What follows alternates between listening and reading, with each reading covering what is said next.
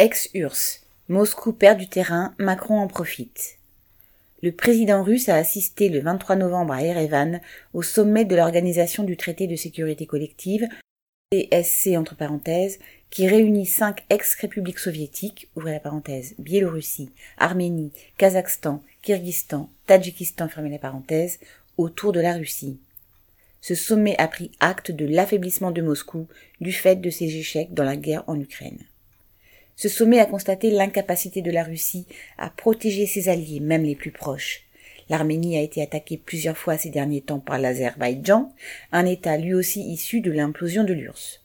Cela s'est fait avec l'aide militaire de la Turquie, Ankara ambitionnant de remplacer Moscou comme parrain du Caucase sans que le Kremlin vienne au secours de l'Arménie, comme le stipule le traité de sécurité collective.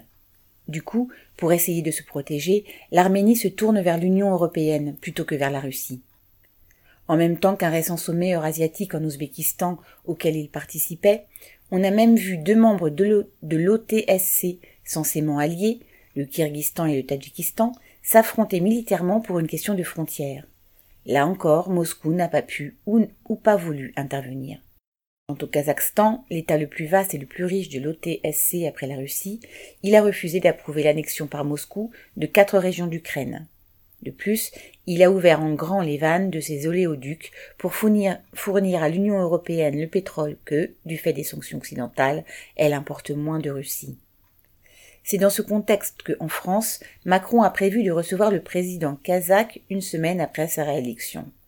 Le 20 novembre, Toukaïev a obtenu un score quasi brejnevien de plus de 80% face à des figurants et repart pour un second mandat alors que la nouvelle constitution kazakh n'en autorise qu'un.